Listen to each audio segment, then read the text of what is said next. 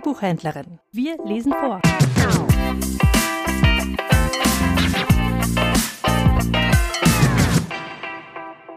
Aus der Lutherbibel, Revision von 1912, lese ich aus dem Prediger Salomo das dritte Kapitel.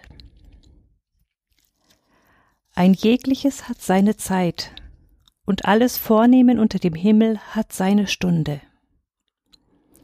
Geboren werden und sterben, pflanzen und ausrotten, was gepflanzt ist, würgen und heilen, brechen und bauen, weinen und lachen, klagen und tanzen, Steine zerstreuen und Steine sammeln, Herzen und ferne sein von Herzen, suchen und verlieren, behalten und wegwerfen, zerreißen und zunähen, schweigen und reden, lieben und hassen, Streit und Friede hat seine Zeit. Man arbeite wie man will, so hat man keinen Gewinn davon. Ich sah die Mühe, die Gott den Menschen gegeben hat, dass sie darin geplagt werden.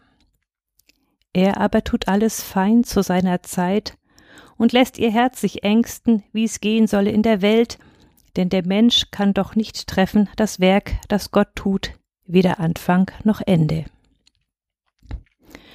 Darum merkte ich, dass nichts Besseres darin ist, denn fröhlich sein und sich gütlich tun in seinem Leben. Denn ein jeglicher Mensch, der da isst und trinkt und hat guten Mut in aller seiner Arbeit, das ist eine Gabe Gottes. Ich merkte, dass alles, was Gott tut, das besteht immer. Man kann nichts dazu tun noch abtun.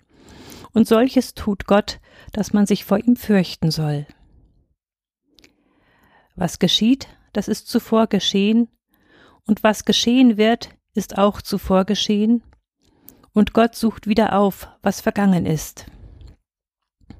Weiter sah ich unter der Sonne Stätten des Gerichts, da war ein gottlos Wesen, und Stätten der Gerechtigkeit, da waren Gottlose.